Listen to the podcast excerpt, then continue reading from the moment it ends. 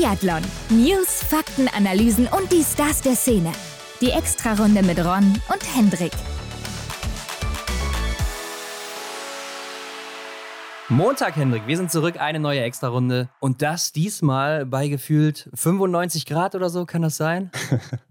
Ja, wie hast du die erste Hitzewelle überstanden? Ja, es ging so, ne? Also ich habe nochmal die Fußballschuhe angeschnürt, also total bekloppt. Und dann nochmal Mhm. auf so einem Platz. Und man kann sich das ja vorstellen, Hendrik, auf so einem Fußballplatz, da ist ganz wenig Schatten. Gerade wenn man Ja. nicht im Stadion spielt, wie das bei den meisten Leuten ist, die in der Freizeit nochmal so kicken.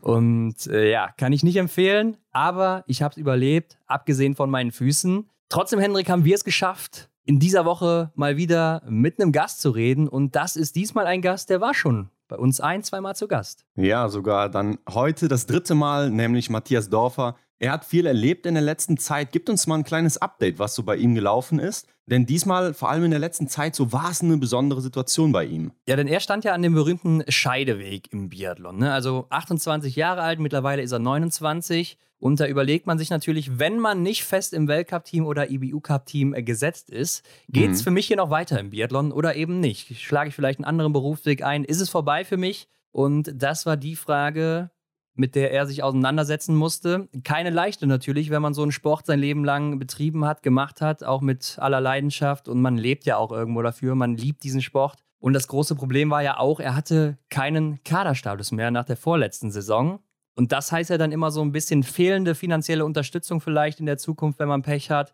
Keine Lehrgänge mehr mit dem DSV-System, man muss sich selber um alles kümmern. Und dann ist das Ganze nicht mehr so einfach. Ja klar, man fühlt sich dann vielleicht auch gar nicht mehr so als kompletter Profi, ne, wenn du halt diese ganzen tollen Lehrgänge und so nicht mehr hast. Also ich kann mir vorstellen, dass dir dann da auch eine gewisse Art dann fehlt einfach vom Training her. Aber klar, Training gibt es dann trotzdem. Und zu Beginn der Saison, naja, muss man schon sagen, da sah es gar nicht so gut aus für ihn. Ne? Er war zwar deutscher Meister, er hat es endlich geschafft, die Goldmedaille in den Händen zu halten und hatte dann die Chance auf den IBU-Cup-Start. Aber er hat es nicht geschafft, zum Start dabei zu Ja. sein. Also der Dezember ging dann erstmal ohne Rennen über die Bühne, zumindest Mhm. ohne internationale Rennen. Doch im Januar hat dann wieder die Stunde geschlagen. Ne? Durch ein paar Zufälle, Krankheitsausfälle ist er dann wieder in den IBU Cup gekommen. Mhm. Beziehungsweise ja dann auch nur wegen Krankheitsausfällen zur Europameisterschaft. Und dann passierte es, ne? zum perfekten Moment bei den Europameisterschaften. Da hat einmal alles zusammengepasst. Und damit ist er ja jetzt zurück im Kadersystem und es geht erstmal weiter für ihn. Ja, also er war da wirklich zur richtigen Zeit am richtigen Ort. Und ich glaube, es war ja auch sein erster Einzelerfolg im wirklich internationalen Bereich. Ne? Es war ja seine erste Medaille, die er da geholt hat. Ja, bei einer Europameisterschaft. Ja, und es kam ja so ein bisschen aus dem Nichts. Ne? Du hast eben gesagt, er ist deutscher Meister geworden, hat sich da endlich mal die Goldmedaille geholt, denn er hatte ja schon, ich glaube, neun Silbermedaillen Ja, ja, neun insgesamt Stück, von deutschen mhm. Meisterschaften. Also da immer sehr, sehr erfolgreich gewesen, auch in den Einzeldisziplinen. Also auf Rollern, da lief es immer sehr, sehr gut. Aber wie hat er denn die Situation selbst erlebt? Ne? Vor allem dann eben im Dezember, als er erstmal raus war aus dem Team und beziehungsweise auch aus den internationalen Rennen. Und was ja dann eben auch auffällt, dann bei Großereignissen, deutschen Meisterschaften und dann eben hier bei der EM, da Mhm. schafft er es dann trotzdem in Drucksituationen häufig dann immer abzuliefern. Ja, es soll ja Leute geben, die brauchen diesen Druck. Ne? Die brauchen diesen Nervenkitzel, diese große Bühne. Seid mal gespannt, was er dazu sagt. Und vor allem haben wir ihn natürlich dann auch gefragt, wie sieht überhaupt seine Zukunft im Biathlon aus? Genau, mehr dazu dann gleich im Interview mit Matthias Dorfer und zunächst dann wie immer die News der Woche.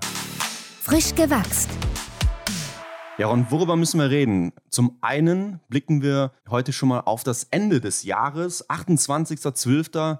Eingefleischte Biathlon-Fans, die wissen, was da ist, nämlich Biathlon auf Schalke. Und da gibt es jetzt schon das erste Team aus Deutschland, bestehend aus Denise Herrmann und Benedikt Doll. Wenig überraschend, ne? Also das Team gibt es ja jetzt schon gefühlt seit fünf Jahren oder so. Ja. Beim Biathlon auf Schalke oder auch schon mal bei anderen äh, Situationen. Aber haben noch nie gewonnen, ne? Also das haben sie noch offen, die Rechnung. Und vielleicht ist Mhm. diesmal hier die Chance dann gekommen. Also die Chance ist auf jeden Fall gekommen, aber vielleicht kommt dann diesmal auch der Punkt, wo sie dann mal ganz oben stehen. Aber ja, Biathlon auf Schalke nach zwei Jahren wieder zurück. Es war ja jetzt Corona-bedingt eben dann zwei Jahre hintereinander mal in Ruppolding. Aber auf Schalke, das ist natürlich eine ganz andere Atmosphäre. Ne? Man muss sich das mal vorstellen. Das ist eines der größten Fußballstadien in Deutschland.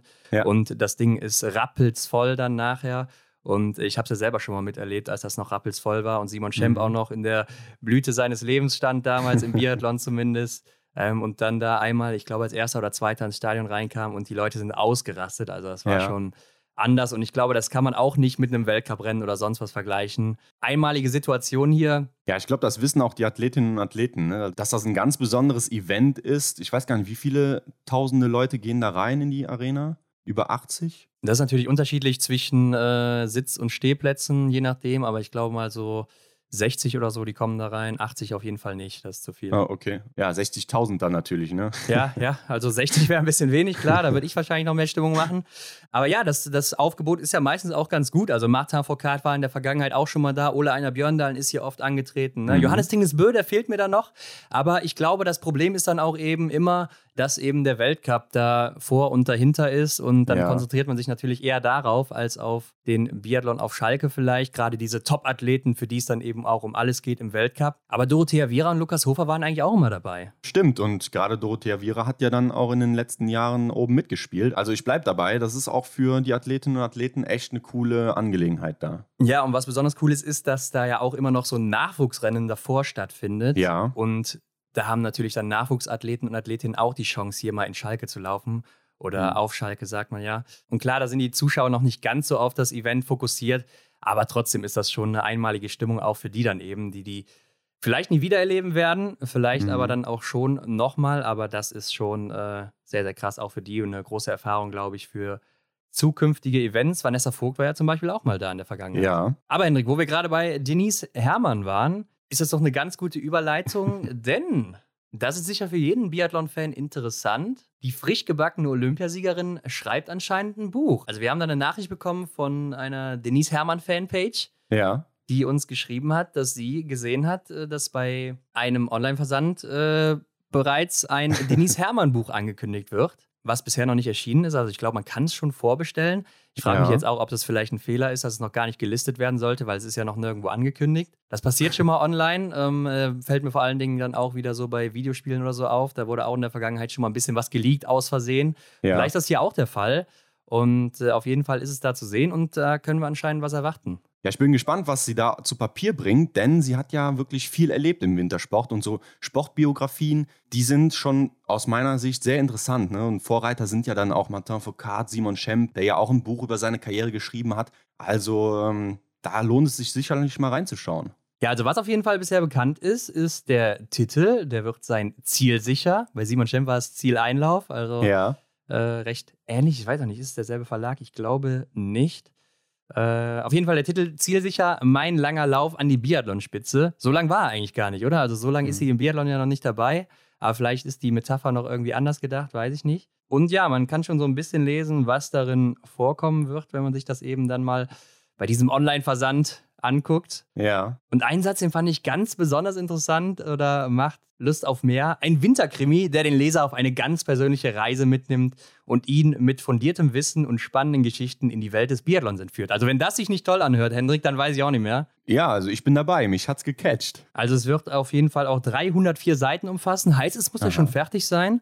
Aber ja. ich kann mir auch ganz gut vorstellen, Hendrik, das wird dann auch erst im Winter rauskommen, denn ich denke, das ist kein Geheimnis. Im Sommer, da ist Biathlon jetzt nicht so angesagt. Ja, könnte ich mir auch vorstellen, dass das ein guter Zeitpunkt ist, dann zum Saisonbeginn dann da noch das Buch zu veröffentlichen. Rechtzeitig vor Weihnachten natürlich noch, ne, damit man das Geschäft auch Passend, noch mitnimmt. Ja. Ja, macht euch gefasst, da wird was kommen. Und Henrik, wo noch was kommen wird, das haben wir schon mal angekündigt. Am Samstag, kommenden Samstag, den 25. Juni, da wird in Belgien das Stadion eröffnet und das gleich mit einigen Stars und auch mit ein paar Rennen. Ja, genau. Samstagmittag geht es da schon los, ähm, rechtzeitig mit Jugendrennen. Und dann später sind natürlich auch äh, Senioren am Start. Und wie du schon sagtest, mit ein paar Namen, die man kennt. Ja, unter anderem Michael Rösch, Thierry Langer, Lotte Lee. Natürlich auch Florent Claude, ne? Klar, das sind natürlich die vier Belgier, die man hier eben kennt, ähm, beziehungsweise Michael Röcher, so halb Belgier, genauso wie ja. Florent Claude, aber Lotte Lee eigentlich auch, wo ich es hier gerade so sehe.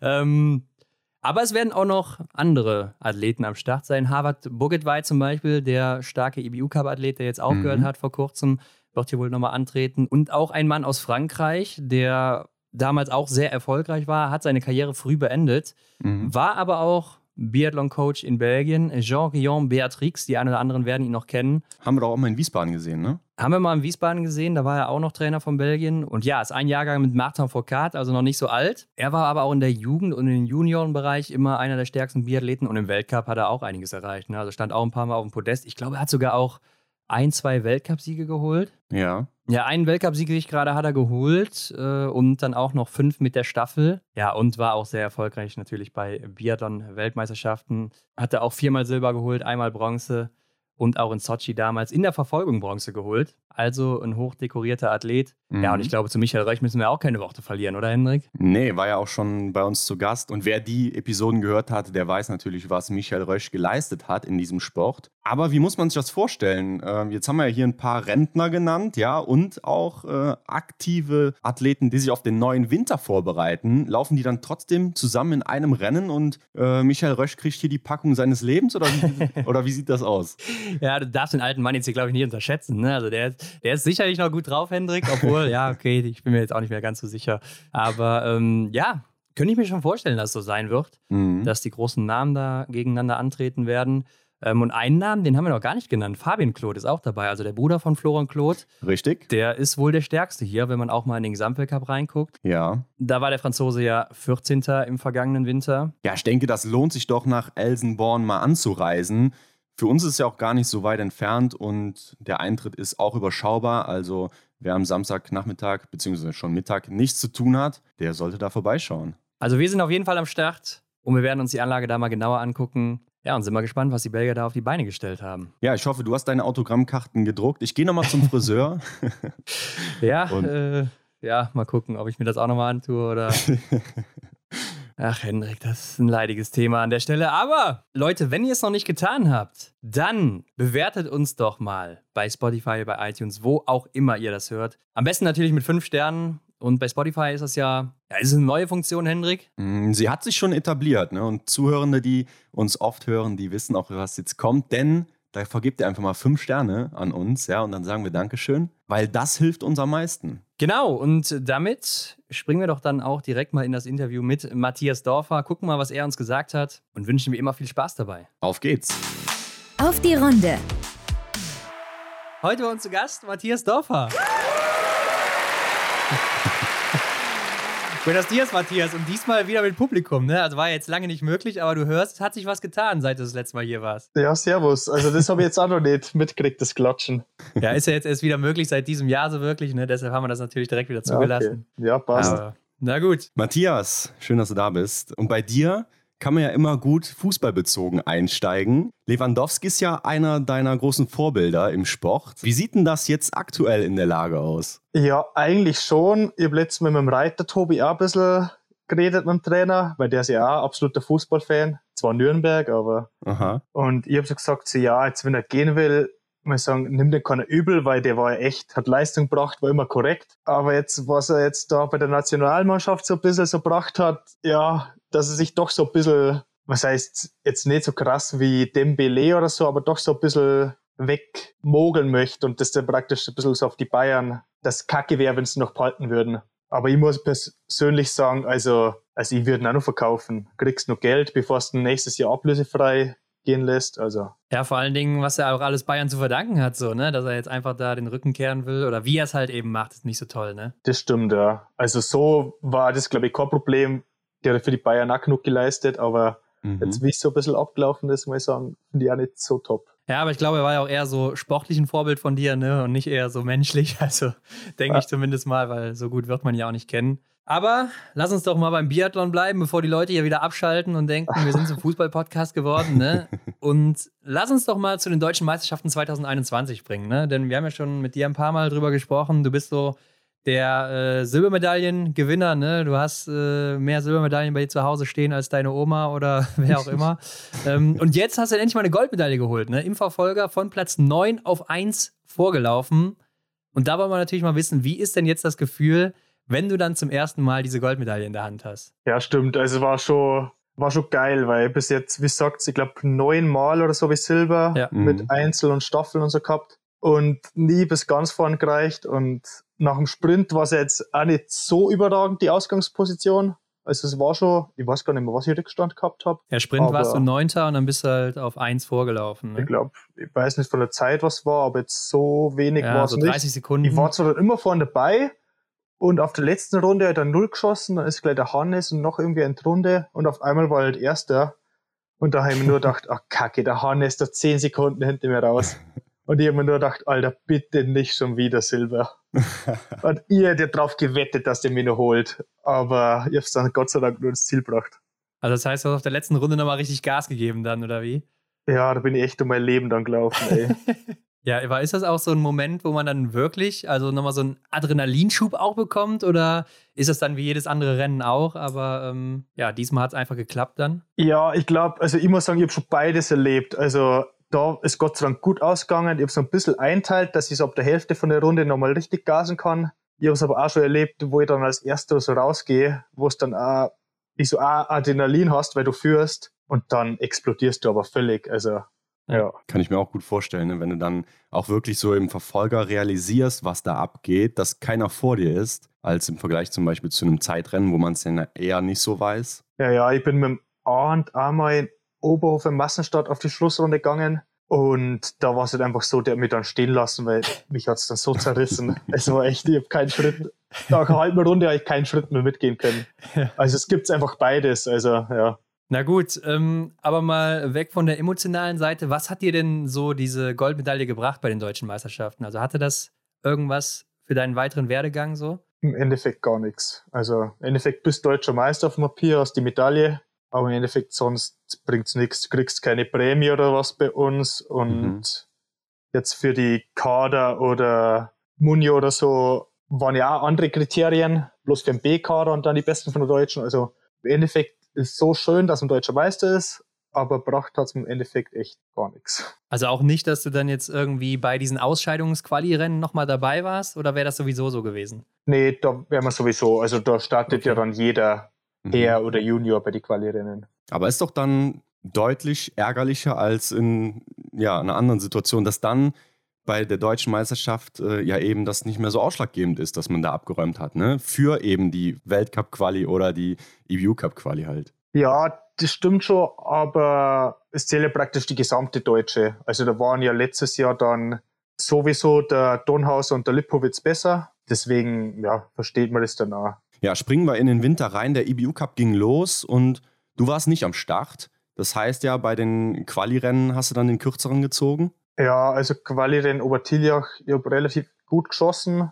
aber Laufen war echt Katastrophe. Aber Mhm. keine Ahnung warum. War da am Anfang nicht EBU Cup dabei, genau. Und äh, wie war das dann für dich, erstmal nicht dabei zu sein? Ja, schon kacke, weil ich bin ja re relativ alt mittlerweile und da ist schon das Ziel, dass man dann wenigstens EBU Cup dabei ist. Aber ich muss sagen, ärgerlich ist dann eher, dass man nicht versteht, an was liegt beim Laufen, das so schlecht war, Mhm. anstatt dass man jetzt da nicht dabei ist, weil, also ich war schon, Laufen muss sagen, dann relativ weit weg und Ja. denkst da, da hast du gut trainiert, aber weißt nicht, an was, an was liegt. Es war dann eigentlich bis zum Jahreswechsel oder so ein Pokljuka haben wir dann Wettkämpfe gehabt, ist einfach gar nichts gegangen im Laufen. Und dann ab dem neuen Jahr ist dann Gott sei Dank dann aufwärts gegangen. Ja, aber warst du nicht in der Quali einmal Zweiter in diesen Rennen? Also du hast auch, glaube ich, mit am besten geschossen dann da in dem Rennen, ne, in dem ersten. Ähm, ja, ich weiß nicht mehr genau, aber ich war einmal Zweiter oder Dritter. Da habe ich gleich null geschossen. War halt vom Laufen auch schon jetzt top. Und beim zweiten Tag habe ich gleich eingeschossen und war halt dann Sechster oder Siebter. Ja. Aber sie haben mir dann eh bloß zwei mitgenommen und dann hat das natürlich nicht gereicht. Also zwei für den Weltcup, ne? Und Ja, war- zwei für den IBU Cup war das. Ah, okay. Weltcup war ja schon fix. Ja, gut, klar. Nee, dann äh, klar, dass du dann nicht dabei warst. Aber dann ist natürlich die Frage, was macht man dann im Dezember, ne? Also, du hast keine Rennen im IBU Cup, nicht im Weltcup. Ähm, was geht dann so als Biathlet? Also vom Training her ist ja dann eh nichts anders, beziehungsweise kannst du dann eigentlich mehr trainieren, wenn du nicht so viele Wettkämpfe hast. Mhm. Und wir haben ja dann trotzdem nur Deutschlandpokal oder Alpencup war das dann in, in Pokljuka, haben wir dann vor Weihnachten gehabt. Der äh, fand jetzt dieses Jahr wieder statt, denn ich glaube, im letzten Jahr war es ja dann auch wahrscheinlich situationsbedingt nicht so, ne? Im Alpencup, Ja, oder Deutschlandpokal auch. genau, ja. Ja. Also wir haben letztes Jahr dann bloß eigentlich so intern so Rennen gehabt. Da war die Quali dann auch in Ruppelding nur so ganz intern und aber so Deutschlandpokal hat es eigentlich Korn so richtig geben. Okay, aber dein Einsatz im EBU Cup, der kam, nämlich im Januar. Da bist du im Sprint in Osabli gestartet. Und in der Zwischenzeit muss ja irgendwas passiert sein. Erzähl mal, wie kam es zu der Chance? Ja, also das war eh, ich habe eh mal was postet, dass ich das ja der Nils Petersen des Biathlons war. also ich bin echt immer nur als Ersatz reinkommen. Mhm. Also possibly. Also Nils Petersen ist hier der Freiburg-Stürmer, ne, der meistens als Joker immer eingewechselt wird und dann auch noch Joker, häufig trifft. Ja, ja gut, gut, dass du es nochmal sagst. ja. Ich hätte jetzt gefragt, wer, wer das ist. Ja. ja, die Chance, sie tauschen ja trotzdem dann nur aus, IBU Cup mit deutschem Pokal. Es war dann am Notschrei, also in Baden-Württemberg, war deutscher Pokal. Ja. Und da haben sie gesagt, dass da dann ein Austauschen und ab da ist eigentlich bei mir relativ gut gegangen. Das Wochenende war recht gut. Allerdings war dann ein bisschen blöd, dass dann für die Entscheidung immer das Pokljuka-Wochenende noch mit reingenommen haben. Da, wo ich das erste Mal in meinem Leben auch noch Crossfire geschossen habe. Mhm. Cross, okay, also, ja, gut. Ja, das erste Mal. das war echt richtig verbrauchtes Wochenende in Pokljuka. Also auf die andere Bahn geschossen und dann, äh, ja. äh, wann hast du es gemerkt? Beim fünften Schuss. Ah, ja, gut. Okay. Dann ist natürlich das Kind in den Brunnen gefallen, ja. War halt ein bisschen blöd, dass die die Ergebnisse dann immer mit reinzählt haben weil Notschlag wäre ich eigentlich so der Beste gewesen vom Wochenende, aber dann hat das Pokljuka Wochenende mit reinzählt. Dann ist dann der Schmuckei und der Kaiser sind mitgefahren. Und ich habe dann einen Tag vorher habe ich erfahren, dass der Hannes ja Weltcup, also Corona hat und Weltcup nicht läuft, ja. dass der Philipp Horn von Ossibli nach Rupperding fährt und dass ich dann nach Ossibli fahren darf. das habe ich dann am Vortag um halb elf oder so bin ich angerufen worden. Mhm. Und dann am nächsten Tag habe ich natürlich alles packen müssen. Ski, Wand, Corona-Test noch machen müssen. Und habe dann den Audi vom Philipp Horn dann übernommen und bin dann allein am Nachmittag nach Ossenblick gefahren. Waren so sechs Stunden. Mhm. Dann dort noch aufs Rad, weil ich so lange im Auto war. Ich glaube um halb elf am Abend bin ich noch aufs Ergo gegangen und gehofft, dass ich am nächsten Tag dann Einzel starten darf ohne Trainer, Training. Allerdings war dann der Corona-Test noch nicht rechtzeitig da. Dann habe ich nicht starten können. Dann war gleich Ruhetag. Dann wäre Sprint gewesen. Den haben sie dann abgesagt, weil es so gestürmt hat. Und dann haben sie am Sonntag, wo Verfolgung gewesen wäre, praktisch den Sprint gemacht und bin halt den Sprint gelaufen. Der war so, naja, aber im Endeffekt muss ich sagen, wenn ich das gewusst hätte, dass ich da einen Wettkampf laufe, wäre ich nicht rübergefahren. Ja. Weil im Endeffekt bin ich dort Dienstag bis Sonntag rumgehängt, habe dann eigentlich nicht gescheit trainiert, weil du immer auf die Wettkämpfe eingestellt bist und war dann einfach total chaotisch und Mordsfahrt für einen Sprint. Also ja, war dann ein bisschen ärgerlich, wie alles zusammengekommen ist. Ja, klar, da ist der Aufwand natürlich dann auch sehr hoch dafür, ne? Aber du hast ja dann vor den Europameisterschaften nur ein Rennen absolviert, bist aber trotzdem dabei gewesen und man weiß ja bei der EM, da sind die Startplätze ja begrenzt. Ne? Also es hört sich dann erstmal komisch an, dass du dabei bist, wenn du nur ein Rennen bestritten hast ähm, und man sonst nichts gesehen hat. Ja, aber bei der EM haben wir genauso viele Startplätze wie im EBU Cup. Ach so, okay. Also das heißt, sie haben dich einfach weiter mitgenommen, aber bei der EM ist es ja auch so, dass schon mal Leute aus dem Weltcup nochmal zurückkommen, wie zum Beispiel Philipp Horn dann, ne? Genau, also das war so, in Ossibli hat es dann geheißen, dass die vier Leute, was schon Weltcup gelaufen sind, was war es, Strelo, der Marco Groß war dabei, mhm. Weltcup, ja. Dann Horn und Fratscher sind gesetzt. Und dann haben wir noch Deutschlandpokal in Oberhof gehabt. Da haben sie dann gesagt, das waren zwei Wettkämpfe, ich glaube Sprint und Massenstart. Da qualifizieren sich die ersten zwei dann für die EM. Ja, das war auch ein bisschen ärgerlich oder ist auch nicht alles richtig abgelaufen. Weil im Endeffekt habe ich die Quali ganz knapp vom Flo Holland gewonnen. Da sind wir davon ausgegangen, dass wir zwei zur EM fahren. Allerdings sind dann Schmuck und Kaiser, der dritt- und viertplatzierte von der Quali zur EM gefahren. Okay, mit welcher Begründung? Ja, im Vorhinein war das praktisch anders abgesprochen, also vom EBU Cup Trainer. Also der Flo Holland hat ja, der hat zwar jetzt nicht nur deswegen aufgehört, aber das war schon auch dann die Spitze vom Eisberg, glaube ich. Ja. Und ich war auch richtig angefressen, habe dann auch erstmal rumtelefoniert und gefragt, wie es dazu kommt. Und ja, im Endeffekt hat es dann geheißen, es war ja nichts in Stein gemeißelt. Und sie wollten dann den Jüngern mitnehmen, aber ja, es geht halt nicht, wenn es vorher anders ausgemacht wird. Mhm. Und dann dreht man sich so hin, wie man es braucht. Ja. Also da war ich schon echt, ja, richtig angefressen. Und ja. im Endeffekt bin dann bloß ich mitgefahren, weil ich Ersatz war, ja. weil der Marco Groß dann Corona gekriegt hat. Mhm. Ah, okay. Genau. So ist dazu kommen. Ja, ich glaube, das kann man dann auch äh, wirklich nachvollziehen, ne? dass man dann sich fragt, ja, Leute, wie kann das sein? Aber Mit welchen Erwartungen bist du denn dann da angereist? Also du hast gesagt, du warst Ersatzmann. Ja, im Endeffekt habe ich gewusst, dass die Form schon langsam wieder kommt, mhm. dadurch, dass ich in Oberhof gute Rennen gemacht habe. Ich muss sagen, ja, dass ich halt einfach auch zeigen wollte, dass ich da hingehöre. Durch das, was abgelaufen ist, wollte ich es einfach, die, was die Entscheidungen getroffen haben, zeigen, hey, das war nicht richtig und ich gehöre hierher. Mhm. Und das hat mich dann schon ein bisschen motiviert. Ich war zwar die ganze Zeit ganz schön angefressen, aber hat mich ja gleichzeitig motiviert und ja, im Einzel habe ich natürlich dann auch die größte Chance gesehen vom Schießen her. Mhm. Und das dann aber gleich mit der Medaille hinhaut, damit 4x0, äh, dann knapp hinter Babikov, der was Wochenende vor Weltcup gewinnt. Ja. Mhm. Da war natürlich dann äh, ja richtig geil. Ja, das hört sich ja jetzt definitiv so an, als hättest du das gebraucht irgendwie. Ne? Das, dass du diese Wut im Bauch brauchtest, um ja, dir da die Bronzemedaille zu holen im ersten Rennen. Perfekter kann es ja fast gar nicht laufen. Ja, was heißt gebraucht? Also ich kann mich so schon auch motivieren, aber okay.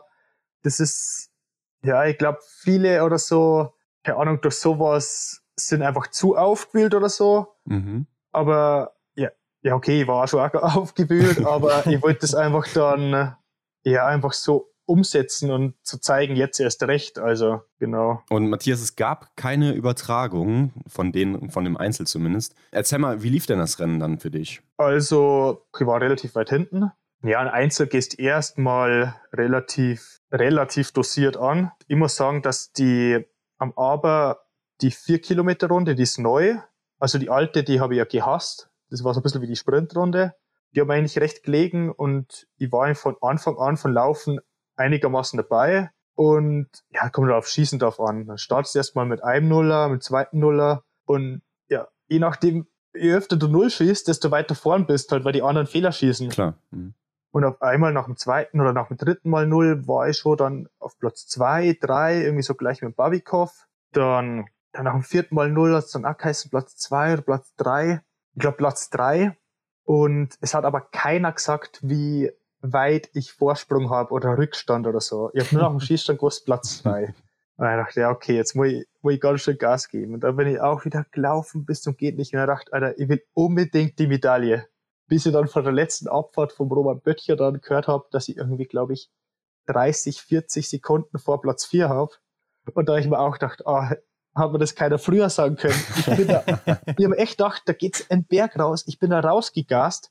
Da ich mir gedacht, echt ums Überleben. Da gedacht, wenn ich jetzt total blau gegangen wäre und nicht mehr ins Ziel komme, weil wenn du 40 Sekunden hast, das verliert, das kannst du dann schon einteilen. Mhm. Aber ich bin rausgegast und dort heißt, ja, ich habe 40 Sekunden Vorsprung. Aber ja, da war ich dann schon ganz schön erleichtert und ja, richtig happy im Ziel. Und wie schnell wusstest du, dass das äh, für die Medaille reicht? Ja, eigentlich erst vor der Abfahrt, wo ich gehört habe, dass 40 Sekunden vor Platz 4 ist. Also und kam keiner mehr hinter dir, der noch hätte dich angreifen können oder so? Ich glaube nicht. Ich war relativ weit am Ende und hinten sind jetzt dann nicht mehr die. Ja. Mhm. Ja, die Schle was heißt die schlechtesten, aber in der schlechtesten Startgruppe sind halt meistens die nicht so guten.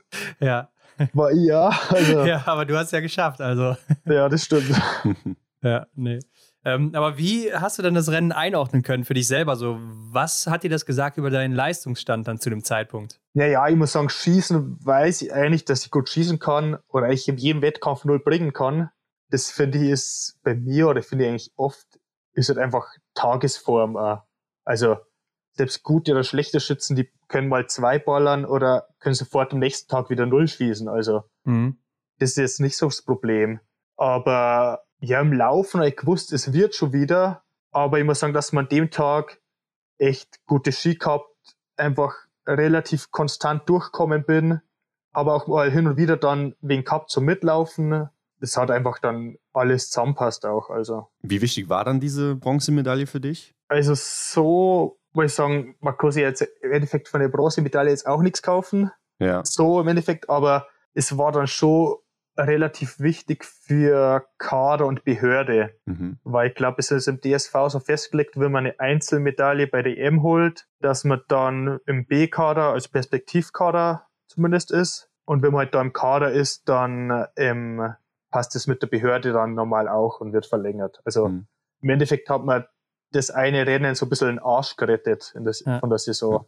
Weil sonst weiß ich nicht, das wäre wahrscheinlich nicht in Kader kommen und wie es mit der Behörde dann gewesen wäre, ja. Jetzt auch nicht gewusst, ja klar. Aber das ist das eine und das andere ist ja so auch für dich persönlich, ne? Hast du dann vielleicht auch gemerkt, so ja, ich habe das Zeug dazu, ich, ich bin hier noch richtig? Ja, aber das war im Endeffekt nach dem Wettkampf in Oberhof oder wie es ja gelaufen ist, habe ich ja gesagt, also habe ich für mich ja gewusst, eigentlich gehöre ich da schon hin, Ja. wenn es normal läuft. Für mich persönlich war es halt einfach dann auch wichtig, dass ich die, was die Entscheidungen getroffen haben, zeigt, dass ja das Falsche war oder dass halt so nicht geht. Und das habe ich auch offen gesagt zu denen oben, zu den Verantwortlichen. Und im Endeffekt hat es dann im Nachhinein dann auch passt. Wir haben nämlich in Kaltenbrunn nochmal Quali gehabt für den letzten EBU Cup in Rittnauen. Und da ist es einfach davor dann schriftlich rausgegangen Mhm. praktisch die zwei Besten, ein Trainerentscheid, muss ich sagen, dann brauchst du nicht meckern. Aber wenn es halt so bloß mündlich anders ausgemacht wird und dann irgendwie im Nachhinein sagst, wir hätten gerne einen Jungen dabei und so, oder drehst das einfach so hin, wie es das brauchst, das geht halt einfach nicht, finde ich. Ja,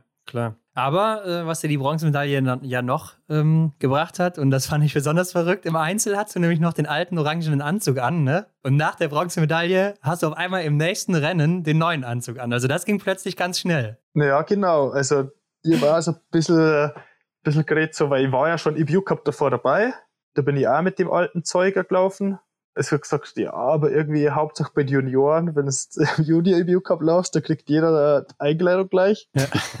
Ich bin jetzt da bei der EM und muss eigentlich mit dem alten Zeug rumlaufen. Im Endeffekt die, die Hose, da die schwarz-gelb gepunktete, Mhm. die habe ich eh relativ gern an, weil die einfach vom Stoff oder vom geil geschnitten ist. Ja. Und die vom letzten Jahr, die Rennhose, die ist mir mal gerissen, deswegen habe ich die nicht anziehen können. Okay. Mhm.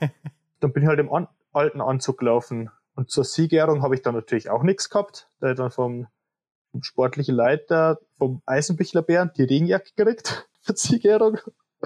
Dann hat's geheißen, praktisch, ich soll da mal schreiben, wegen meine Größen und so. Weil aber die äh, Kniesgabi, die was verantwortlich ist, eh irgendwie nach Boden Mais müssen hat, hat man die dann gleich Zeug mitgenommen. Ja, da fragt man sich ja, wie, wie kann das sein, ne? dass man EBU Cup läuft und äh, dann noch keinen neuen Anzug bekommt? Ja, ich muss sagen, ich verstehe es dann, wenn du mal einmal dabei bist oder so, dass du dann vielleicht nicht gleich was hast, aber ich muss sagen, wenn du zur EM fährst oder so, sollst du Ja. vielleicht doch das aktuelle Zeug haben. Ja, man aber, präsentiert sich ja dann auch irgendwo, ne? Oder, oder man repräsentiert ja dann auch die Nation. ja, ja, weil im Endeffekt, ich laufe Hauptsache Rennanzug, aber Ja. im Nachhinein sagt dann irgendwer, hey, warum hast du nicht das neue Zeug an oder so? Denken wir, ja, weil ich es nicht hab. Also, Ja, ich finde es schon verrückt, ne? Also ich meine, das sind ja jetzt auch nicht so hohe Kosten, denke ich mal, für so einen Anzug, ne? Gerade ähm, werden das jetzt auch nicht die, die Einkaufskosten sein, die wir so hätten, wenn wir den kaufen würden. Von daher ähm, denke ich, ist das relativ überschaubar. Ähm, aber wie viele Anzüge kriegt man denn da, wenn man jetzt so eine Bronzemedaille holt? Oder wenn man generell eingekleidet wird? Also mit der Bronzemedaille hat das jetzt nichts zu tun. Ich habe dann zwei Anzüge gekriegt. Der eine war mir jetzt klein Mhm. und ich bin dann immer im anderen gelaufen. Dann halt so die Überjacke und so Übergewand, dass du das hast. Und aber so im Winter kriegt man dann schon, schon genug. Es kommt dann auch darauf an, ob du C, B oder A-Kader bist. Die Weltcup-Athleten kriegen halt dann immer mehr. Aber so muss ich sagen, die letzten Jahre hast du jetzt meistens drei Anzüge gekriegt. Aber die, ich finde, die brauchst halt auch, weil Mhm. Ja, wenn du das aktuelle Zeug anziehen musst und bist da mal drei Wochen am Stück unterwegs, dann genau. Ja, oder ich glaube auch drei Tage hintereinander oder so. Also beim dritten Tag oder so, da, da wird es dann wahrscheinlich schon schwierig, wenn man direkt neben dem Athleten stehen würde, ne? Mit einem Anzug nur. da du die anderen ein bisschen, bisschen ablenken wahrscheinlich.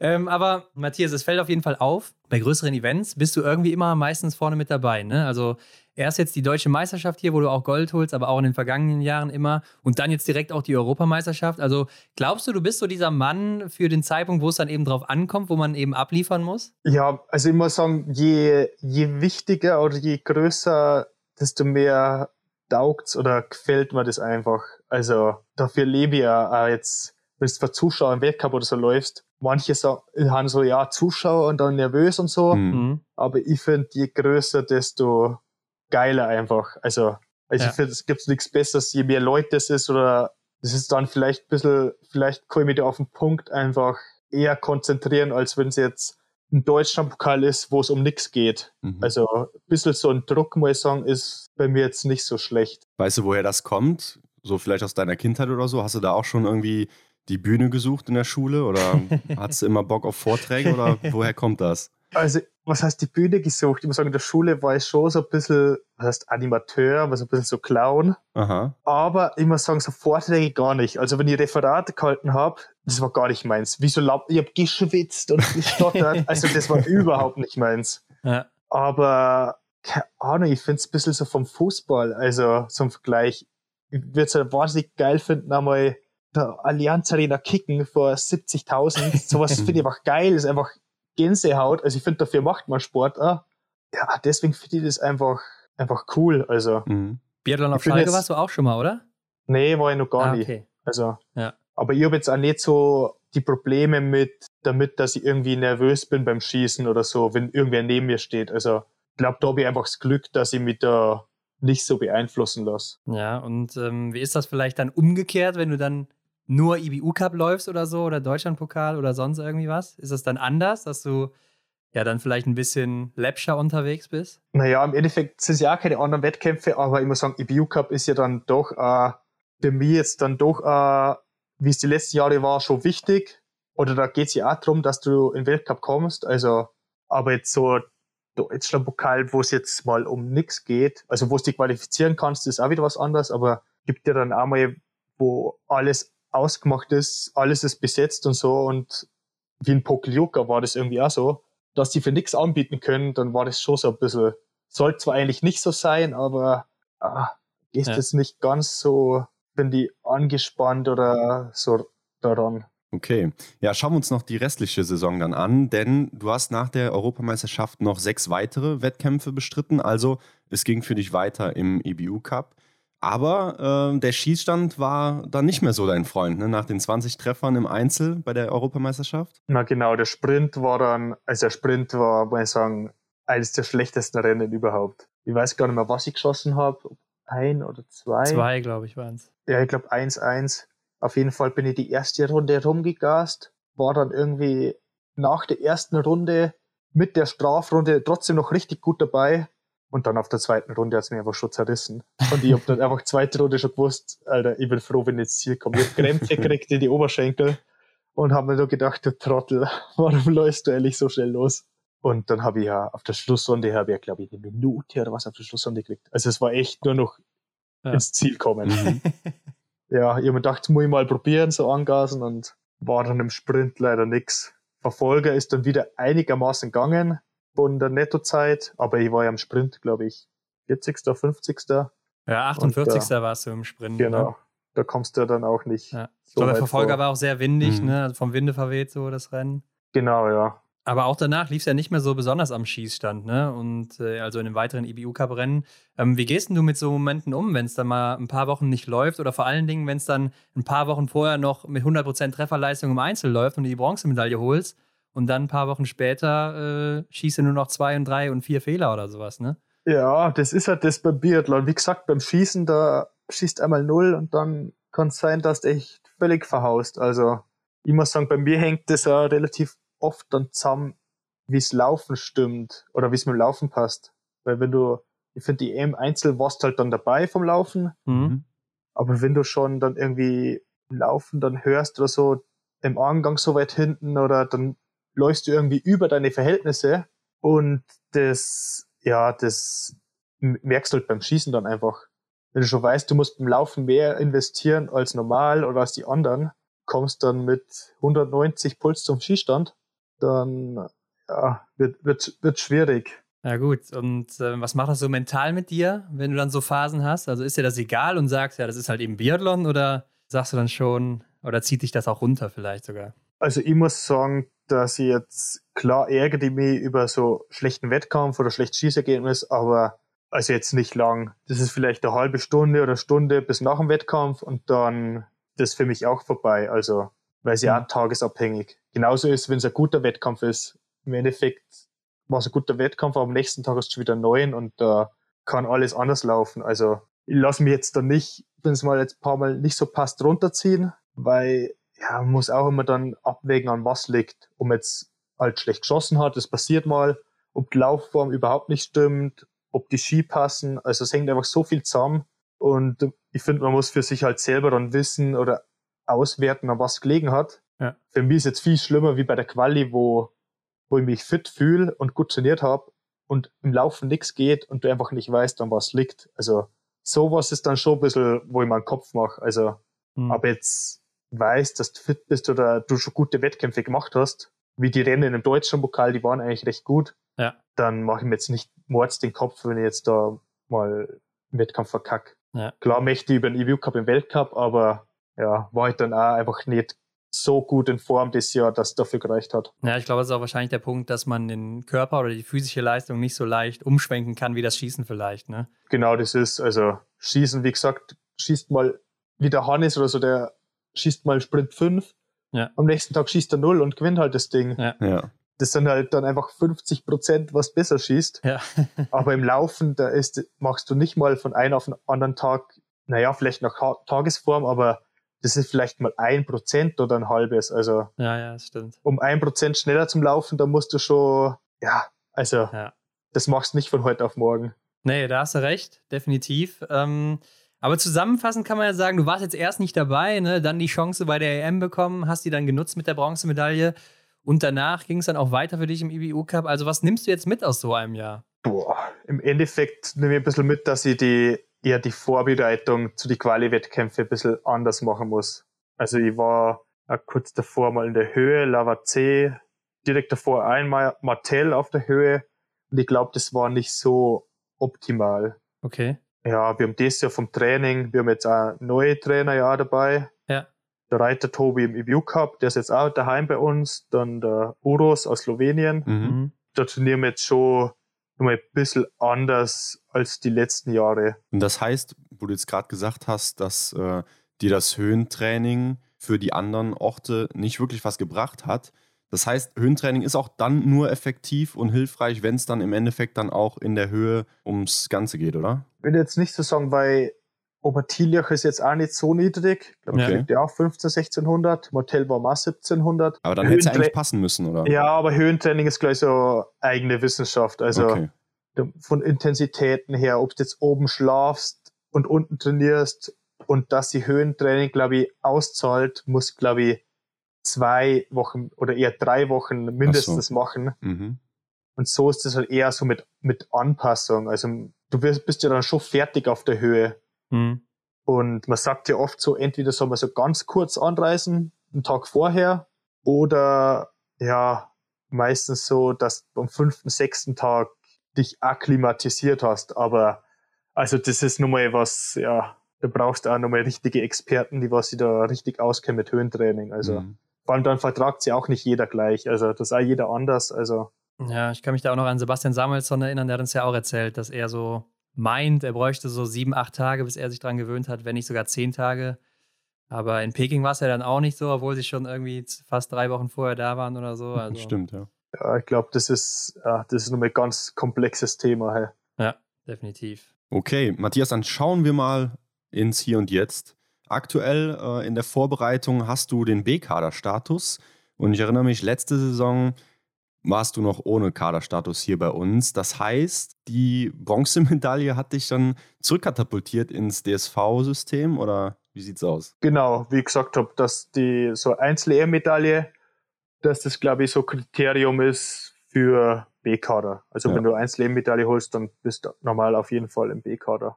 Ja, und was bedeutet das jetzt, B-Kader? Was heißt das jetzt? Also ich muss sagen, am wichtigsten ist mir eigentlich, dass ich bei der Behörde, beim Arbeitgeber verlängert wird. Ja.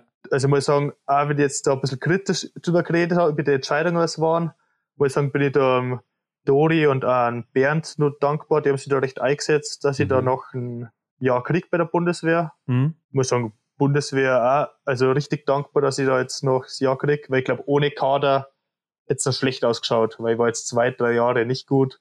Ja. Und jetzt habe ich halt nur ein Jahr die Unterstützung, wo ich mich voll auf den Sport konzentrieren kann. Ja, so B-Kader ändert sich jetzt eigentlich nur dran, dass du jetzt im Sommer mal eine kleine Einkleidung gekriegt hast und dass wir ein paar Lehrgänge haben. Wir haben jetzt seit nächste Woche haben wir so eine Präsenzwoche in Ruppolding, wo wir alle B-Kader-Athleten da sind. Dann haben wir noch einen Lehrgang in Martell und in Obertiljach. Das ändert sich halt dran, aber sonst bist du ja mit deiner Stützpunktgruppe, wie mit dem Hannes, Nafrat, Schmuck, Donhauser, Groß, einfach eh die meiste Zeit in Ruppolding am Trainieren. Ja, und letztes Jahr hast du noch mit Philipp Navrat, äh, Johannes Kühn ab und zu trainiert. Die beiden sind vor allem sehr laufstark, ne? kennt man ja.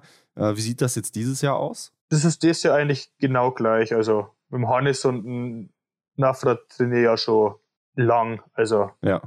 Beim dieses Jahr waren es aber ja richtig, richtig brutal im Laufen, Ja. die zwei. Also das heißt, der Kaderstatus zählt dann auch nur für die Lehrgänge so wirklich. genau, so ist es Ja. ja, nach Stützpunkt aufteilt. Also Mhm. Okay. Ähm, aber das ist ja schon mal gut für dich. Wie sieht's denn so mit deiner Bandscheibe aus? Also wie hat sich das entwickelt jetzt so? Oder da hast du ja auch immer mal wieder Probleme. Genau, da bin ich ja kurz vorm Vorfall. Ich muss sagen, ja, es gibt gute und schlechte Tage. Also, ich war dann auch beim, in München da beim Torker Basti, der hat auch mal Biathlon gemacht. Und ab und zu, also wenn es richtig schlimm ist und ich mich kaum noch bücken kann, dann habe ich ein paar Spritzen gekriegt. Mhm. Ja. Aber ich muss sagen, über den Winter durch hat es eigentlich überhaupt keine Probleme gehabt. Also war ja über den gesamten Winter gar nicht beim Spritzen. Es hängt halt dann auch immer ein bisschen damit zusammen, was man trainiert. Ich glaube, im Sommer ist es also ein bisschen schlimmer, wenn du auf die Skiroller bist, auf den Teer immer haust und mehr Kraft machst. Und ja, ich muss sagen, aktuell kann ich mich jetzt nicht beschweren. Es gibt mal gute, schlechte Tage. Es war mal wieder nicht so optimal, aber jetzt nicht so, dass mich, dass mir jetzt halt komplett aus dem Training rausnimmt. Also kann eigentlich alles ganz normal machen. Beim Kraft passe ich ein bisschen auf. Kann man da nicht präventiv irgendwas gegen machen oder so? Naja, du kannst halt schauen, dass du halt dein Rumpf, Rücken und so trainierst. Ja. Aber das machen wir eigentlich eh. Ich habe so ein paar extra Übungen, Mobilisation und so Zeug. Gehe ja regelmäßig zum Physio, die was alles mobilisiert. Auch Kreuzheben und so dann? Haben wir jetzt am Anfang gemacht mit wenig Gewicht, aber jetzt, Mhm. wenn es mehr Gewicht ist, also das habe ich gesagt, das lasse ich, weil das ist, Zu riskant. ja, also Okay. okay. Ja. Und jetzt ist ja so, du hast gerade gesagt, ihr hattet dann zum Beginn der Sommervorbereitung eine kleine Einkleidung. Ich nehme an, du weißt auch, was dich jetzt so in der nächsten Zeit erwartet. Was würdest du denn sagen, ist so der größte Vorteil am B-Kader-Status? der größte Vorteil für die Behörde, finde ich, Ja. weil sie der Arbeitgeber, die gehen ja auch immer ein bisschen nach Leistung und Kader und so einfach die Lehrgänge, weil die letzten Jahre habe ich jetzt eigentlich keine Lehrgänge gehabt mit dem Team Mhm. zusammen, mal so selber mal einen Lehrgang gehabt, aber das ist eigentlich so das Hauptding. Bei Lehrgang bist du halt einfach, du bist zwar so schon Profi durch und durch, aber Lehrgang ist halt dann top, wenn du zum Hotel oder so im Hotel im Hotel bist, hast dann Physio dabei, du kannst einfach komplett den ganzen Tag um Sport. Du stehst auf, Ja. frühstückst, musst nicht irgendwie abspielen oder Zeug oder Frühstück machen. trainierst halt dann, trainierst halt beim Lehrgang aber meistens auch länger und härter. Ja. Mittag musst nicht kochen, gibt's Essen.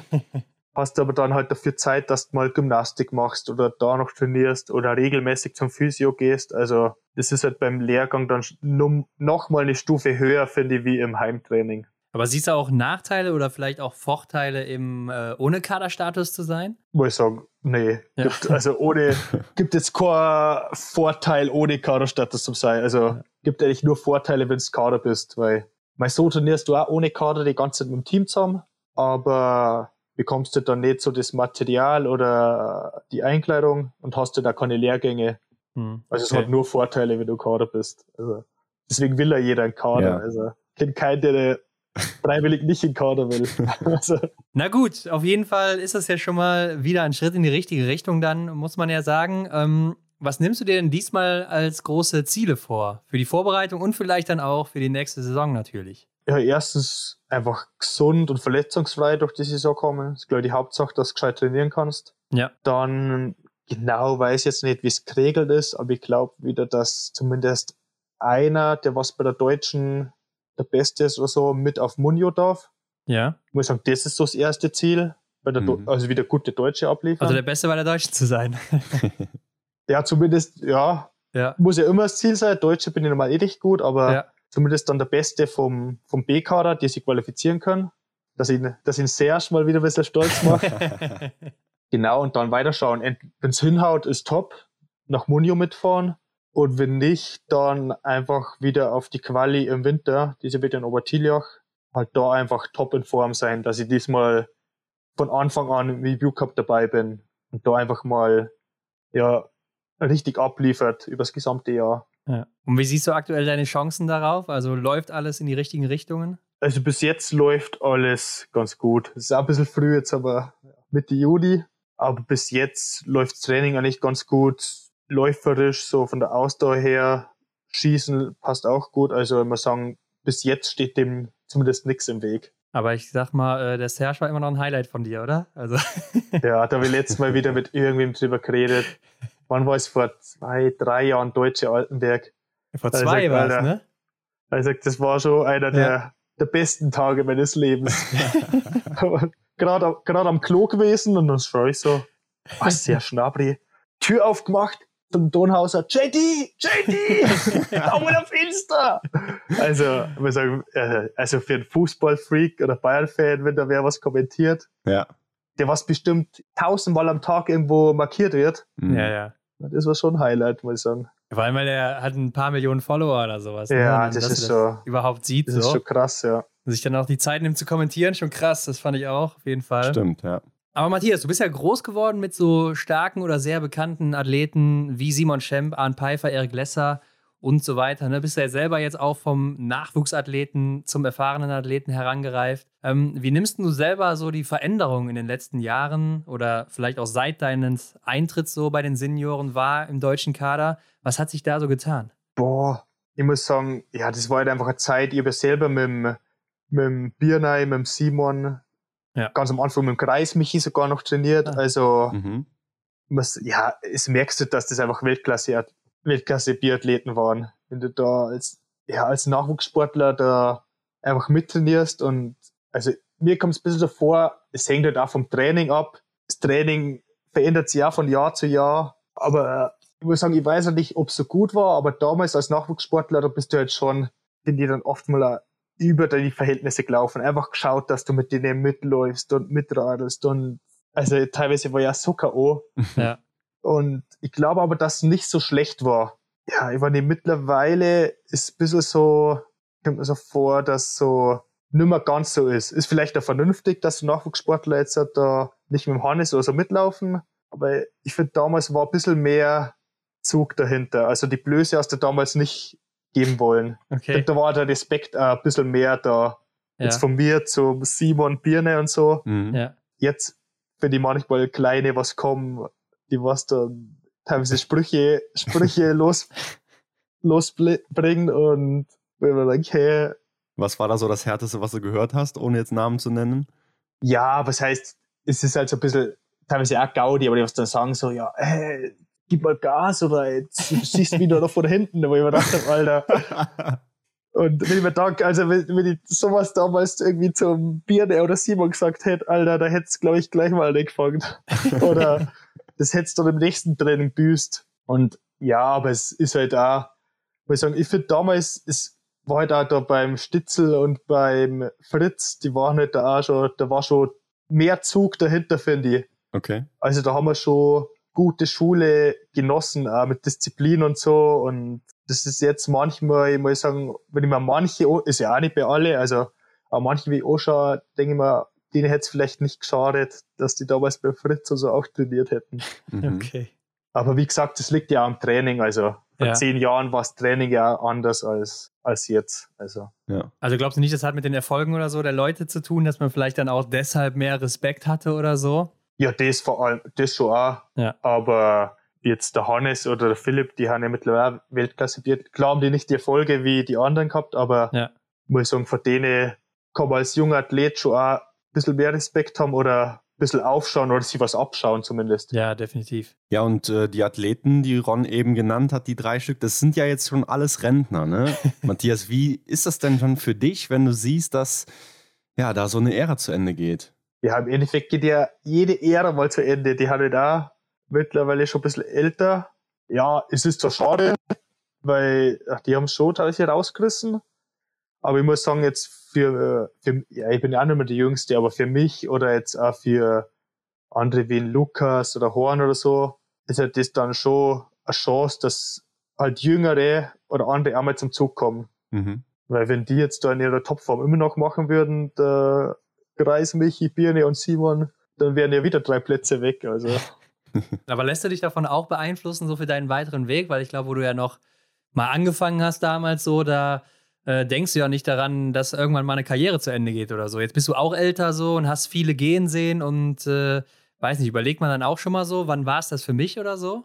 Ja, vor allem letztes Jahr oder in dem Winter mir dann schon gedacht, wo es dann nicht so gelaufen ist, ob jetzt überhaupt noch ein Jahr machen kann mit Behörde und klar, da machst du dann auch Gedanken, was, was kannst du sonst machen, weil, also wenn es jetzt nicht mal gescheit läuft, dann brauchst du es nicht bis Mitte 30 oder was machen. Ja. Musst dann schon mal nach was anderem umschauen. Aber ich muss sagen, gerade ist der Stand schon nur, dass ich motiviert bin und ja, glaube, dass ich es wieder oben rein schaffen kann. Weil sonst würde ich es ja nicht mehr machen. Aber ich habe mir jetzt schon auch Gedanken gemacht, wenn, ja, wenn ich jetzt aufhören sollte oder ob ich nebenbei schon nur irgendwas anders mache. Ähm, und wie war das dann für dich im Dezember, als du dann die Quali auch nicht geschafft hast? War das auch nochmal so ein Punkt, der vielleicht schwierig war? Genau, ja. Da muss ich sagen, habe ich mich konkret damit beschäftigt, dann mal, was ich ja eigentlich nach dem Sport oder jetzt neben dem Sport arbeiten oder machen könnte. Mhm. Und ich muss sagen, da bin ich aber bei der Bundeswehr, ist halt das top, weil du kriegst, wenn du aufhörst mit dem Sport, dann noch BFD, praktisch kriegst du dann noch Förderung für, sei es, ob du Ausbildung machst oder studierst. Das ist halt top, weil du halt dann nicht von 100 irgendwie auf Null fällst, also nichts mehr verdienst oder so. Ja. Ja. Praktisch, du kriegst dann nur die Unterstützung und genau. Da habe ich mich dann mal damit auseinandergesetzt, dass ich halt dann auch studieren will. Was nimmst du dir da so vor? Ich habe ein bisschen überlegt und auch geredet mit dem Kellerer Nicker oder der Schneider Sophia und ich habe auch vor, dass ich WD Sport, Wissenschaft, sowas in die Richtung studiere. Und mit welchem Ziel dann? Wo soll es mal hingehen? Boah, ich muss sagen, da habe ich mir jetzt noch nicht genau einen Plan gemacht, aber ich finde, ich weiß jetzt nicht, ob es Trainer wird beim Biathlon oder, aber ich finde, du kannst relativ finde ich, viel machen. Zum Beispiel Johannes Lukas hat das auch studiert. Der hat Mhm. ja auch sein Johannes Lukas Trainingssystem noch, wo er, Ja. Mhm. und du kannst ja dann auch für normale Leute oder was interessieren, Pläne machen, selbstständig machen oder, ja, also, das war ich noch nicht genau. Mir würde es auch interessieren, wenn ich sowas studiere und dann noch irgendwelche anderen Sachen mache, im Bereich Fußball irgendwo einsteigen. Also, Wollte Nochmal ich als Spieler. Ja. ja, Spieler wäre vielleicht, bin ich vielleicht auch bis jetzt alt aber nicht mittlerweile, aber ja, sowas da ich da schon cool finden. Also Mhm. in so einem Bereich beim Fußball irgendwie einzusteigen, aber wie gesagt, das weiß ich jetzt noch nicht genau. Ja, hast ja auf jeden Fall jetzt noch ein bisschen Zeit. Ähm, du konntest dir ja auf jeden Fall auch noch Antols 2026 für dich vorstellen. Ne? Also du wärst dann 32, haben wir damals gesagt. Hat die Bronzemedaille dir da vielleicht auch nochmal so einen kleinen Motivationsschub gegeben? Oh, ich glaube jetzt konkret für Antolz hat es jetzt nicht so einen Motivationsschub gegeben. Also, auch wenn jetzt keine Medaille geholt habe, dann muss ich jetzt einfach von Jahr zu Jahr schauen. Also, Ja. das ist jetzt ohne oder mit Medaille ist das schon Ziel, weil mit 32, also das geht ja noch. Mhm. Ja, ja, klar. Dann ist, ich glaube, dass es schon coole Spiele werden, auch nicht so weit weg. Und, aber da muss man jetzt die nächsten Jahre schauen, ob es halt jetzt bei mir das Jahr oder nächstes Jahr jetzt einfach mal hinhaut, ob das halt ein realistisches Ziel ist. Aber sollte die Leistung passen, dann wäre das auf alle Fälle ja, Ziel und richtig cool. Na gut, Matthias, ähm, was macht die Twitch-Karriere? Oh, die, Wir haben dich ja letztes Mal ordentlich gepusht, ne? Ja, danach schon ein bisschen halt ab und zu gestreamt. In letzter Zeit ist ein bisschen, ist ein bisschen aus den Augen verloren. Ah, Aber ich habe jetzt wirklich mal vorgehabt, jetzt da, der Hannes hat mal wieder zockt oder der Groß Simon.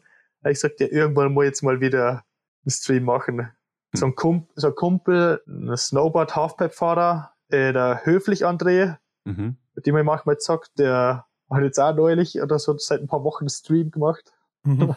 Und ja, mal, mal schauen. Also so, dass für nach der Karriere professionell reicht, so weit ist du nicht. da, da musst du dich noch ein bisschen ins Zeug legen, was? Ja, Aber hast du denn mittlerweile in die PlayStation 5 investiert oder bist du noch auf der Vierer unterwegs? aber die letztes Jahr noch gar nicht gehabt, wo ich mit euch geredet habe. Nee, ja, ich habe nee. mittlerweile die Fünfter, Fünfer. Also Hast ich habe die jetzt seit relativ einem Jahr, glaube ich, habe ich die. Ah, okay, ja. Ja. War das kurz Also, danach ja- wahrscheinlich. Ja. Ja, ich war, ich habe bei so einem Gewinnspiel mitgemacht. Ja, aber wo man praktisch einen Gutschein gewinnen hat können, dass man es kaufen kann. Also, Praktisch so Ah. eine okay. so eine Elektrik Elektronikanbieter oder so Firma hat Okay. halt, keine Ahnung, 40 Stück verlost Ja. und man hat es aber kaufen müssen. Aber Mhm. das war dann trotzdem nicht schlecht, weil letztes Jahr um die Zeit hat ja gefühlt noch niemand gehabt. Ja. Ja. Gefühlt jetzt hat sie ja auch noch niemand. Also Ja. Ja. die ist jetzt so eineinhalb Jahre draußen und kein Mensch hat die. Aber Ich hab's mittlerweile, ja. Gut für dich, weil ich habe, glaube ich, gehört, dass die Vierer gar nicht mehr unterstützt wird ab einem gewissen Jahr, ne? Jetzt irgendwann. Ja, die Dreier, glaube ich. Ähm, von die Spiele her. Ja, ich glaube auch online und so wird, glaube ich, Mhm. PS3 bald nicht mehr unterstützt oder sowas. Ach so, das war ja nicht. Aber die Vierer, ja, die wird PS3, noch, die ist ja, die ist ja schon 14 ja, Jahre Darüber alt. redet Das- eigentlich keiner mehr, ne? Ja. Ja. Ich weiß nicht, wie es bei der Vierer ist, aber Ich meine, das wäre die Vierer gewesen. Ja, die Naja. Vierer hat noch ein paar Jahre, also die kann man auf jeden Fall noch ein Mhm. paar Jahre benutzen, keine Sorge. Aber das mit dem Gewinnspiel, das muss ich mir auf jeden Fall merken. Ne? Also Hendrik können wir auch mal machen, hier irgendwie äh, ein Gewinnspiel machen, damit man unsere Leistung einkaufen kann oder sowas. die erste Ähm. Mal, als ich was gewonnen habe, glaube ich. Schreiben wir uns mal auf. Aber du hängst ja natürlich nicht nur vor der Playstation, sondern ich habe gesehen auf Instagram, du warst auch jetzt noch vor kurzem in Thailand unterwegs. Ja, das war vor kurzem. Also ich war Mitte April, war ich, Anfang Mhm. Mitte April. Es haben dann viele gefragt, ob ich eigentlich drei Wochen im Urlaub war, weil ich halt dann noch was postet habe. Ja. Aber ich habe dort mein Handy geschrottet. Ah, Aha. Also im Meer so ein paar Fotos gemacht. Dann sind halt ein paar Wellen gekommen, ein bisschen Spritzwasser drin Mhm. dran. Und iPhone wird aber damit das wasserdicht ist. ja. Ja. Ich dachte, das ist ein bisschen Spritzwasser, das macht nichts. Kein Problem. ja. Habe ich extra googelt, 11 bis 2 Meter wasserdicht, ja, kein Ding. Da ist ein bisschen Wasser hinspritzt und Ja. drei Stunden später ist nichts mehr gegangen. Aber Süßwasser, glaube ich auch, ne? Nicht Salzwasser, das könnte es sein. Ja, aber ich, also ich weiß nicht, also es dürfte eigentlich das Wasser gar nicht eindringen, also Mhm. normalerweise. Ja. Es ist praktisch in, unter die Platine und so das Wasser dann kommen. Ah, okay, ja gut. Naja, auf jeden Fall, genau, elf Nächte war ich. Viele haben gemeint, drei Wochen, weil ich halt im Nachhinein dann noch was postet habe. Ja. Weil ist ja vor Ort nicht gegangen ohne Handy. Ja. ja, elf Nächte war ich, aber war top. Und bist du dann da rumgereist oder an einem Ort oder wie, wie war das genau? Nee, an einem Ort. Also ich bin jetzt nicht so der Backpacking-Typ, wo da was mords rumreisen muss, weil im Winter ist man genug unterwegs. Ja, Clubhotel. recht. Ja, Thailand ist es nicht so Clubhotel, aber du hast halt ein Hotel mit Frühstück ja. und auf Nacht gehst du halt irgendwo am Strand essen Wo warst du oder äh, auf Phuket. ja, klar, kennt man. Mhm. Ja. Und klar hast du mal was unternommen, also da warst du mal schnorcheln oder warst in so einem Elefanten-Auffangpark oder mal mit dem Roller die Insel da rumgereist und was angeschaut. Also ein bisschen was machst du schon, aber hauptsächlich dann am Strand. Ja, gechillt. Thailand ist schon nice, ne? Also ich war auch mal da so ähm, auch mit dem Roller rumgefahren, wo keiner nach dem Führerschein fragt und so, obwohl die Dinger dann irgendwie 80 fahren oder sowas. Ja, ja, ja, das 50 bis mit 85 bist an jedem vorbeigebrettert. Ja. Ja. Und, Ampel juckt meistens auch keiner. ja, gefühlt 10 Meter tiefe Schlaglöcher da und so weiter. Naja. Okay, Matthias, damit sind wir auf jeden Fall wieder durch für dieses Jahr. Also vielen Dank für das Update. Aber du kannst natürlich wie immer unseren Zuhörenden noch sagen, wo können sie dir denn folgen oder dich finden? Denn du hast ja jetzt auch wieder ein Handy, ne? Und dann kannst du auch wieder posten. Also, Genau. ja, auf Facebook ganz normal unter Matthias Dorfer. Dann Instagram unter Hierseit. Oder findet mich auch, wenn es Matthias Dorfer eingibt. Ja, stimmt. Und auf Twitch auch unter Hierseit, genau. Ja. Da könnt ihr auch mal ein Abo da lassen, da ich nicht, das noch nicht so viele. Ich glaube, Ja. dein Link steht sogar noch im, in der Bio, ne? Bei dir auf Ja, Instagram. den, den habe ich drin, ja. ja, den werden wir auch wieder reinpacken in die Shownotes. Und ja, vielen Dank auf jeden Fall wieder für deine Zeit. Und ja, bis zum nächsten Mal mal wieder. Ja, bitte und danke euch. Mach's gut, danke. Dann, Gut. ciao. Ciao. Ciao. Also Hut ab, dass Matthias hier wirklich durchgezogen hat. Ne? Also er hätte ja auch einfach im Dezember dann sagen können, so, das war's für mich hier, es geht nicht weiter. Denn wie man unschwer hören konnte, es war nicht so leicht für ihn. Absolut, das hört sich wirklich hart an, was er da durchmachen musste. Also überleg mal, da wirst du deutscher Meister. Also an dem einen Tag, da klappt's endlich und im Endeffekt zählt das gar nicht mehr so viel für die Qualifikation. Die anderen Steine, die wir gehört haben, die bei ihm im Weg lagen, das ist sicherlich nicht einfach, aber auch dann definitiv die Realität. Ne? Man sieht ja immer nur die ganzen Weltcup-Athleten, denen das scheinbar alles so liegt oder zufliegt ne? und äh, die in einer sicheren Situation sind. Aber wenn es dann darum geht, dass man kämpfen muss, das ist echt hart und ja, wie du sagst, da kann ich mich nur anschließen. Hut ab, dass er da echt durchgezogen hat. Und gut, ich kann es natürlich verstehen, dass die deutsche Meisterschaft nicht mehr so stark reinzählt. Es sind halt eben Rollerski und man ist noch Mhm. weit vom Saisonstart entfernt. Ich denke, das ist schon in Ordnung so. Ähm, aber man muss natürlich auch bedenken, die Konkurrenz in Deutschland, die ist einfach ziemlich groß. Ne? Also es sind sehr starke Athleten da, die sich um die wenigen Plätze, die es dann eben gibt, prügeln. Und Mhm. da muss man einfach immer wieder sagen, das ist nicht leicht, sich da durchzusetzen.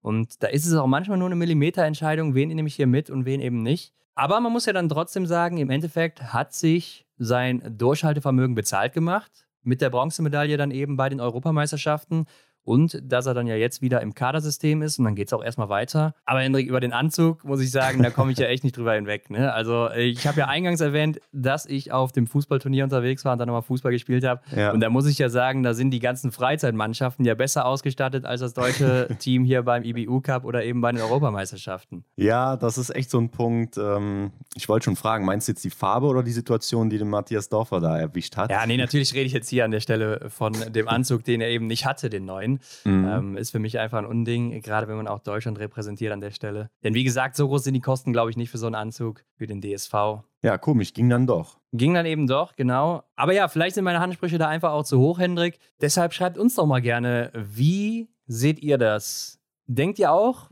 ja, gut, man muss sich erstmal beweisen, bis man so einen Anzug bekommt, einen neuen Anzug, äh, wenn man dann auch bei den Europameisterschaften oder im IBU Cup läuft. Oder sagt ihr, nee, wenn man international für Deutschland startet, dann muss auch der neue Anzug am Start sein. Ähm, er ist ja nicht der Einzige, den man da schon mal im IBU Cup noch mit den alten mhm. Anzügen sieht. Auch in der Vergangenheit war das immer wieder der Fall. Ähm, also da würde mich mal interessieren, was ihr dazu sagt. Vielleicht habe ich da zu hohe Ansprüche. Wer weiß. Ähm, ansonsten natürlich die Hinweise zu Matthias und auch zu uns, wie immer, in den Show Notes zu finden. Und dann bleibt mir auch nur noch zu sagen, Hendrik, abonniert uns doch bei Spotify, iTunes, wo auch immer ihr das hört. Bewertet uns natürlich auch bei Spotify, iTunes und wo auch immer ihr das hört. Und das geht mhm. jetzt auch bei Spotify, ne, Hendrik? Genau, klickt mal auf den kleinen Stern und vergebt davon mal fünf. Und dann sagen wir wie immer Dankeschön dafür. Yes, und wie immer auch überall teilen. Damit helft ihr uns dann am meisten, damit sich das hier auch in der Welt verbreitet. So wie es sein soll. Und damit, Hendrik, sind wir in der nächsten Woche wieder zurück mit einem neuen Gast. Das können wir auch schon mal wieder sagen. Und hier müssen wir auch nicht gendern, denn es wird ein Gast sein. Und der war noch nie bei uns. Der war noch nie bei uns, das stimmt. Ja, ein Unding, ein Unding. Aber, Dass das auch so lange gedauert hat. Ne? Aber seid gespannt, wer da auf euch zukommt. Ja, aber Hendrik, was lange währt, wird endlich gut am Ende. Ne? So ist es doch meistens. Und so war es dann auch in der nächsten Woche. Seid gespannt. Bis dahin, macht's gut und ciao. Gute Woche. Ciao. Das war die Extra-Runde mit Ron und Hendrik für diese Woche. Neue Folgen gibt es jeden Montag, überall, wo es Podcasts gibt.